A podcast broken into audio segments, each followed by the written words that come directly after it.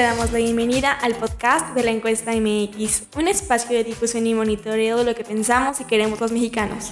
En este nuevo episodio conoceremos la percepción de los ciudadanos acerca del alcalde del municipio en el que habitan. En la Ciudad de México, el top 3 le pertenece a Santiago Tabuada de la alcaldía Benito Juárez, en segundo lugar Clara Marina Brugada de la alcaldía Iztapalapa y en tercer lugar Evelyn Parra de la alcaldía Venustiano Carranza.